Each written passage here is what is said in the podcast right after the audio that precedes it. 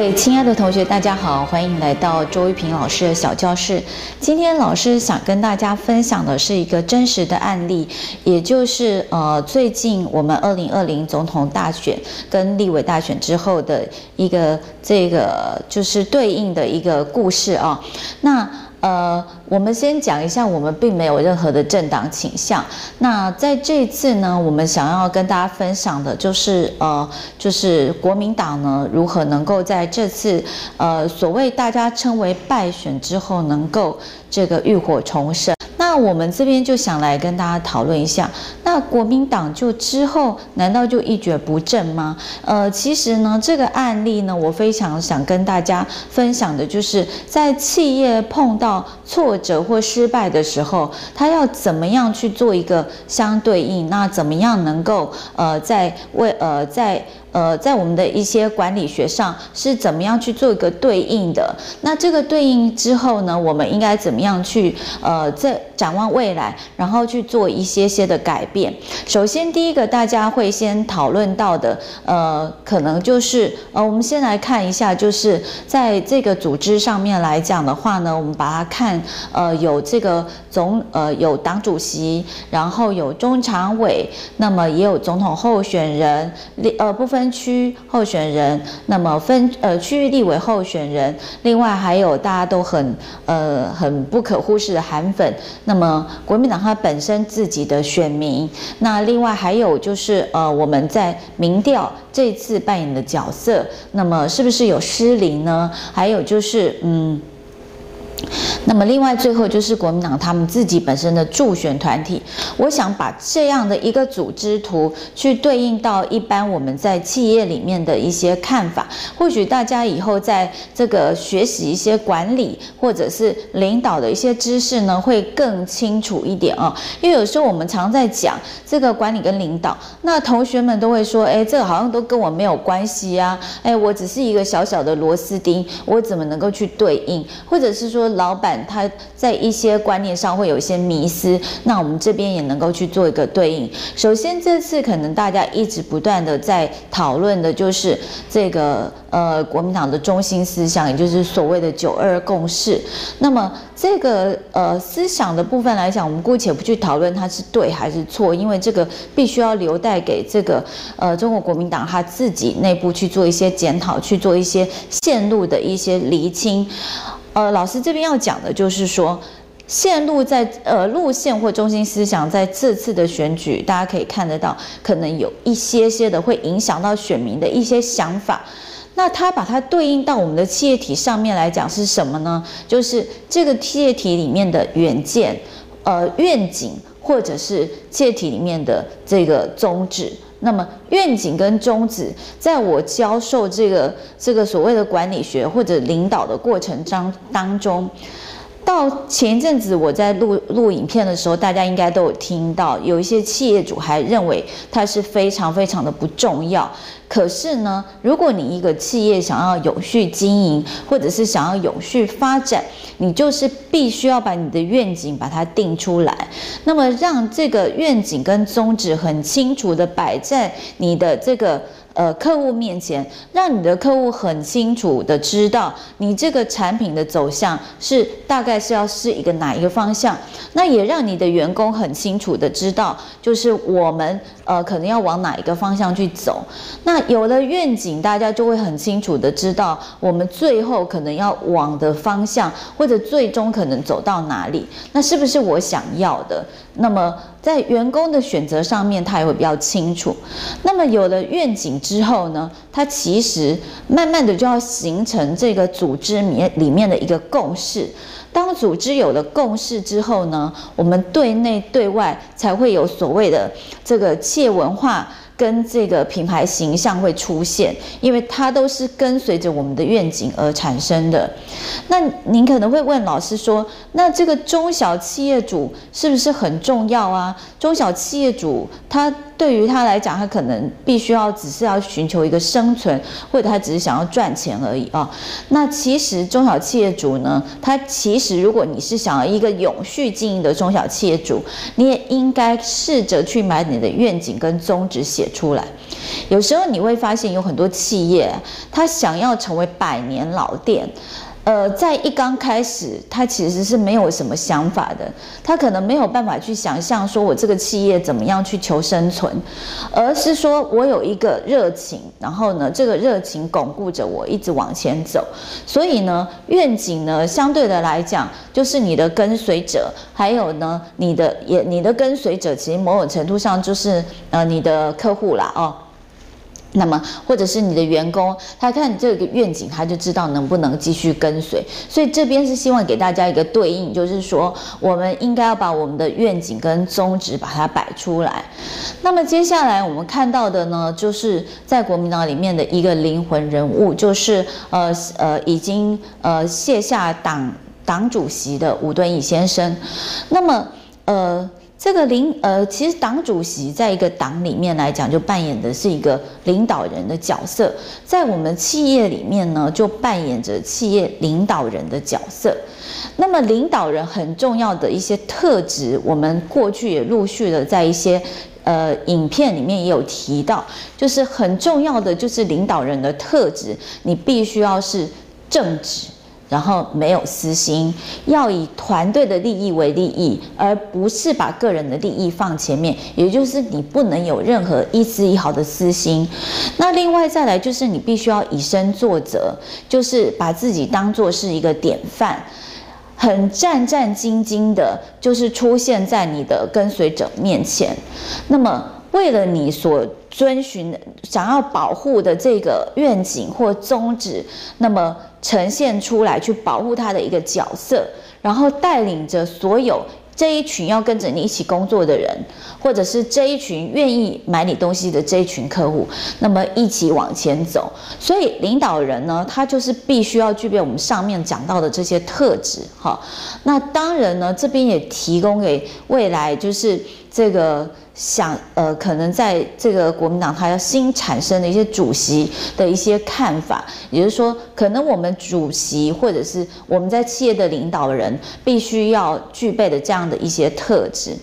那不过呢，这边我也要必须要提到，就是说，当你领导人特性太强的时候，也会碰到一些问题或困难。也就是说，如果这个领导人一旦譬如说他不在这个位置上了，可能这个团队就解散了。呃，这个如果以政党来讲，你可以看到某些小党，他可能是以某一个党主席为主的，那么他到最后呢，如果没有办法继续下来，这个党可能就是面临一个解散的一个状况。反映到我们的公司的状况也是一样。如果一个公司它的领导人特质太强，最后没有用组织去巩固这个公司的时候，那么很可能这个。这个，譬如说，以一般来讲，公司它交棒给另外一个领导人的时候，这个组织没有办法框到另外一个领导人身上的时候，这组织可能就会慢慢的走向一个灭亡，哈，或者是说会有一个衰亡的一个状况。所以，我们一般的领导人，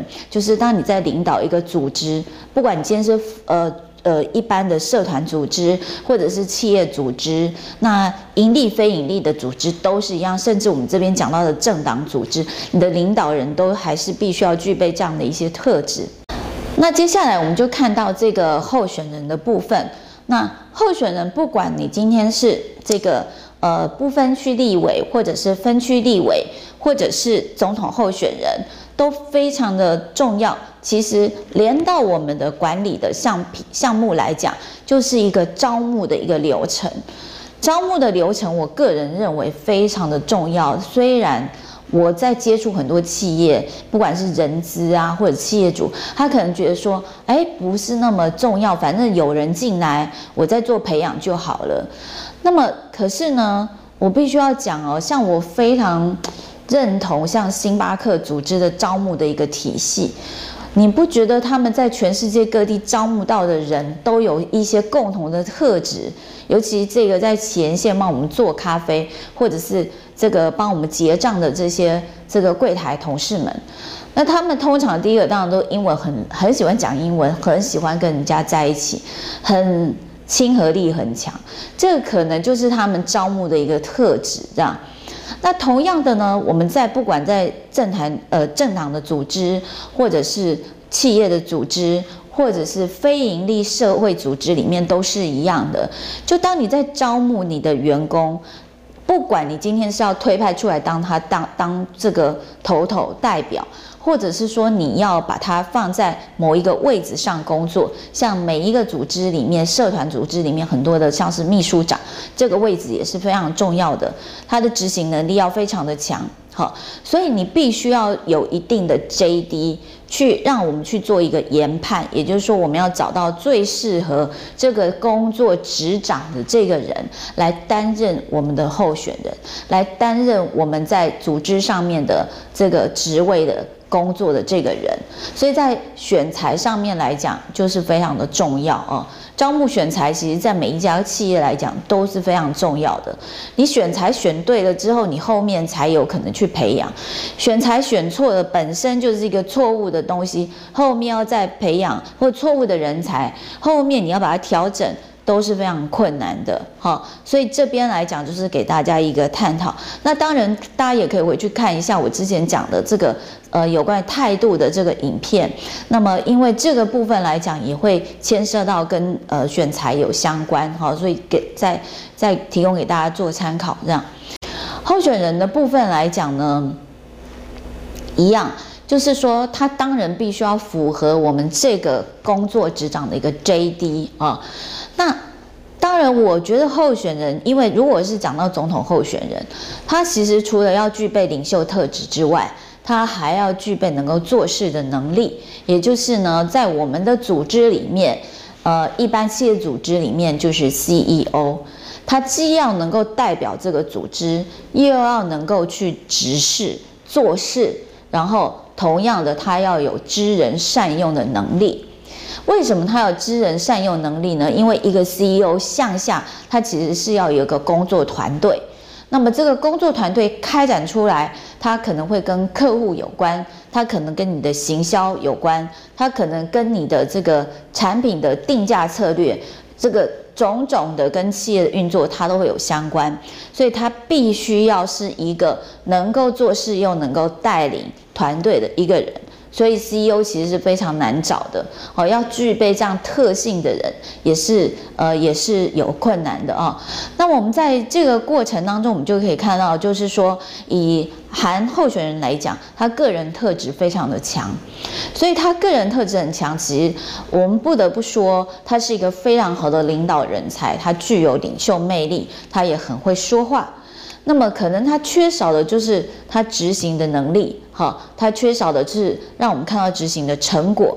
那这个东西来讲的话呢，当然很多人也说，可能呃这个诚信也是一个考虑的一个部分。当然，我觉得在企业的运作上面来讲，诚信是非常重要的。那他必须要有能力去看到很多的人，然后呢，看到很多人去塑造一个最强的团队来帮他做事，即使你不会做事没有关系，你要有一个强而有力的团队来协助你，哈，所以你要挑选一，你要会挑人，那这个人呢是能够来帮你工作的。那在我们这个这次选举的这个案例里面呢，其实一般的 CEO 不一定具备像我们韩候选人这么大的一个这个这个。这个领导人魅力啊，那他其实是非常具备领导人魅力的，所以他有一群很大的追随者跟着他。好，他有一群非常大的追随者跟着他。那么这群追随者呢，当然就会左右他的这个企业企业这个整个一个表现，然后一个好坏。好，那这个我后后面会再谈。好，那个再跟大家讲。那当然，我刚刚讲就是。可能我们的 CEO 他不见得是一个执事能力非常强的人，那这个时候呢，像这个你的，我们一般来讲，像我们一般 CEO 都会有 management office 或者是他的这个办公室，那这个办公室里面的人就是就要具备非常强力的办事能力，那么他必须要能够去像是一个智囊团一样。协助我们的 CEO 去看到很多很多东西的不一样，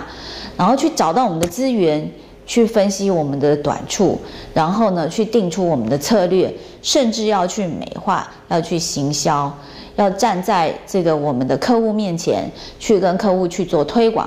这个都是在这个办公室里面非常重要的。那么同样的对应到这个这个我们的政党里面，就是像是竞选办公室，它就是非常的重要。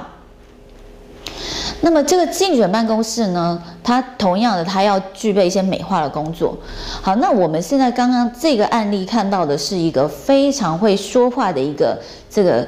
领导者，那么在领导这个竞选办公室，所以他的竞选办公室就是要处于一个能够做事的竞选办公室，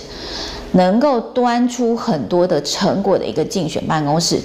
然后能够把上面。这个 CEO 所要执行的东西，去把它落实，看到结果，这个是非常重要的。好，那如果反过来，就是我们的 CEO 或者是我们的这个这个所推派出来的一个代表，他是比较不会说话，好，那么他的表达能力也比较差的时候，这个时候你这个办公室要表达的，就是譬如说是你要担任他的发言人，然后呢，你要把它美化。然后你要去帮他做行销，嗯，所以我们要这个办公室里面的人就要看我们这个 CEO 他本身的强项，来去跟他做一个互补，哈，会是最好的这样子。那么当然，我们在这个过程当中会看到很多的韩粉，哈，那个韩粉基本上就是个追随者，很明显的追随者。那么因为他们是一股非常强大的力量，所以呢。幻化成我们在企业体里面呢，就是我们的疯狂消费者，就是对我们这个产品非常非常喜好的这些，这个算是我们产品的粉丝就对了。那么他们对于企业的好以及不好在于，如果他们认同企业好，那么他们就会不断的在他们的群体里面帮我们做口碑行销。所以呢，我们透过他们出来口碑行销的这个团体会越来越大。那当他强大到某一个程度的时候呢，可能他会被贴成一种标签，譬如说用这个产品的人都是什么人，类似这样子，所以他就很容易呢排挤掉另外一群客户。所以当你这个粉丝群非常强的时候，相对的来讲，你会被别人贴一个标签，好或坏都有可能。然后这个标签有时候对你是加分的，但有时候可能对你是减分。所以我们对于粉丝的运用呢，就是要必须要去呃把它当做一个资源，然后呢去看看我们要怎么样能够运用它会最好。在这个，在这个呃，应该是说在我们的这个行销或者是企业的行销里面，应该就是一个叫做 segmentation，就是我们要有这个客户群的概念。好，那个客户群的概念之后，我们会找到 TA，就是我们的目标客户。在哪里？所以我们应该把我们不同的目标客户群切出来，然后呢，针对目不同的目标客户群去做行销，然后千万不要让某一个某一群的目标客户群去排挤掉其他的目标客户，除非我就是针对这群目标客户是我的最终消费者。好，所以这边也给大家看一下，就是让大家体体会一下，就是它对应到我们的企业上面可能是一个什么样的一个感受，这样。那另外当然呢，有一群人叫做中常委。其实中常委呢，就是呃我们在组织里面来讲，可能就是里监事，他就是我们在领导人向下的最高决策权。那么因为领导人他一人领导，有时候他的决策会有问题，所以他可能会需要一些人给他意见。在民主的社会里面呢，就是透过表决。透过讨论表决之后呢，最后有一个共识。那么大家针对这些共识呢，共同承担这样的一个结果，好跟坏都必须要去承担。那因此呢，在这个最终最高决策群这一群人，你就是必须要有这个研判的能力、判断基础的能力，然后呢，是非对错的能力，当然也要有道德勇气的能力。因为有时候的确，我们在企业体里面会发生同样的状况。当我们的组织领导人很强，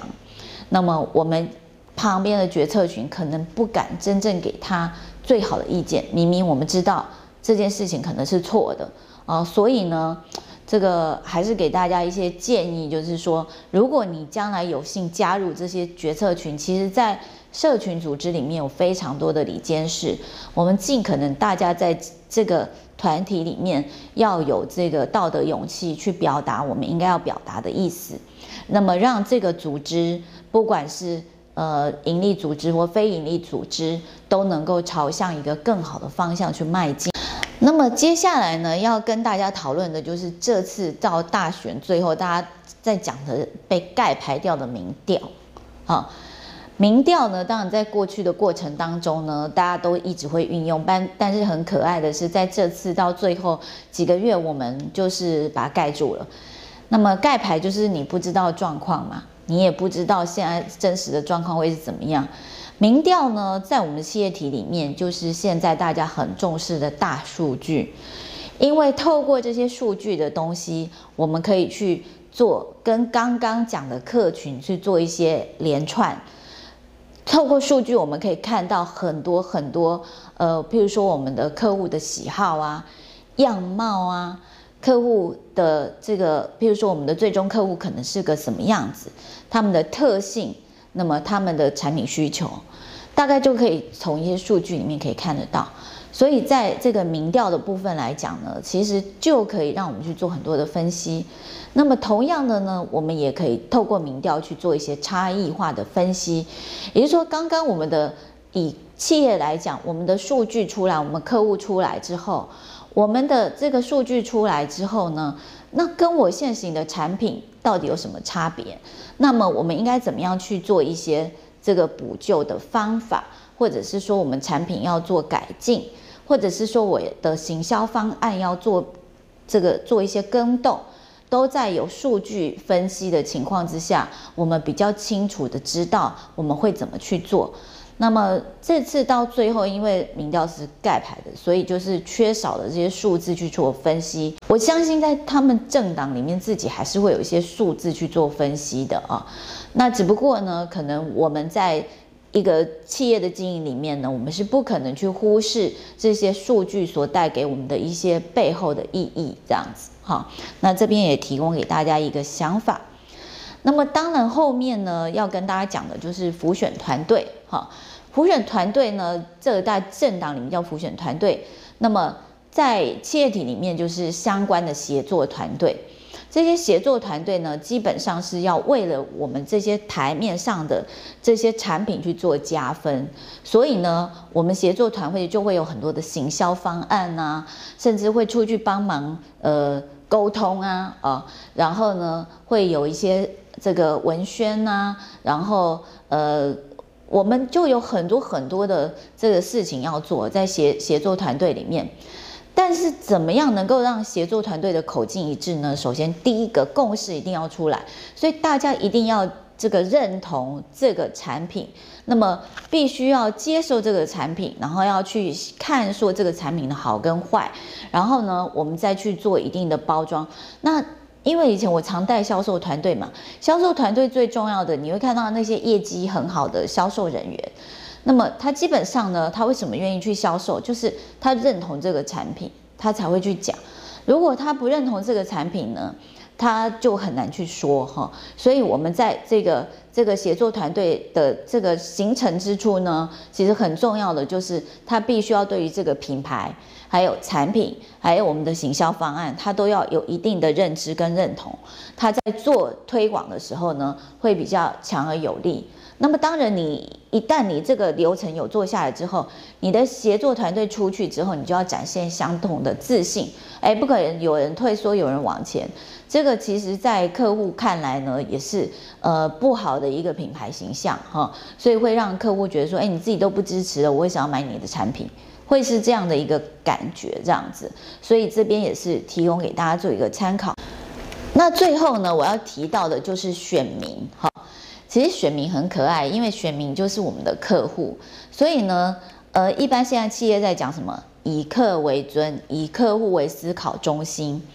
那么，所以在英文我们来讲，就是 customer oriented 的这个这个，不管你是做 marketing 的行为，或者是说你做的是策略，都会是以客户为中心，因为我们最终就是要把我们的产品销售出去。那么在很多的社团组织里面，是要把我们的产品就是我们的理念嘛，我们要销售出去。所以呢，我们的产品必须要能够去跟我们的这个客户去做沟通。那么，当然我在研发这个产品的时候，我就要以客户为中心导向去看我这个产品是不是能够可以卖。那么，不过你也可以说，哎，老师啊，那我的产品很好，我可不可以反过来就是用我产品的好去推广给我的客人？当然也是可以的，因为其实以 Apple 来讲，贾伯斯他就是这个想法，他认为客户都不知道他的需要是什么，所以他就是用他自己的产品，然后去推广给别人，这个也是非常重要。总之，我们最终最终就是要。把我们的产品推广给我们的客户，不管是以客户为中心，或者是以产品为中心，那么你很能够研发产品呢，你就是以产品为中心，用产品去带动。那么一般呢，大家现在比较热门的就是以客户为中心，所以以客户为思考中心的时候，你就要去看客户想要的是什么，或者是我产品已经出来了之后，我要想我怎么去跟客户沟通，跟客户的需求达到一个共识之后，那么客户就会去买。好，那当然最后最后选举结果就是我们，呃，以我们在销售的过程当中，或者我们组织的发展当中，就是我们的业绩啊，我们的结果，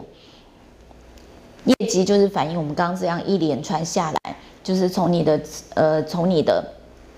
宗旨、远见、你的作业流程、你的产品，那么你的行销策略，那么你的沟通能力，这一连串出来，就会在你的业绩上面表现啊。所以呢，业绩它是集前面东西所有之大成。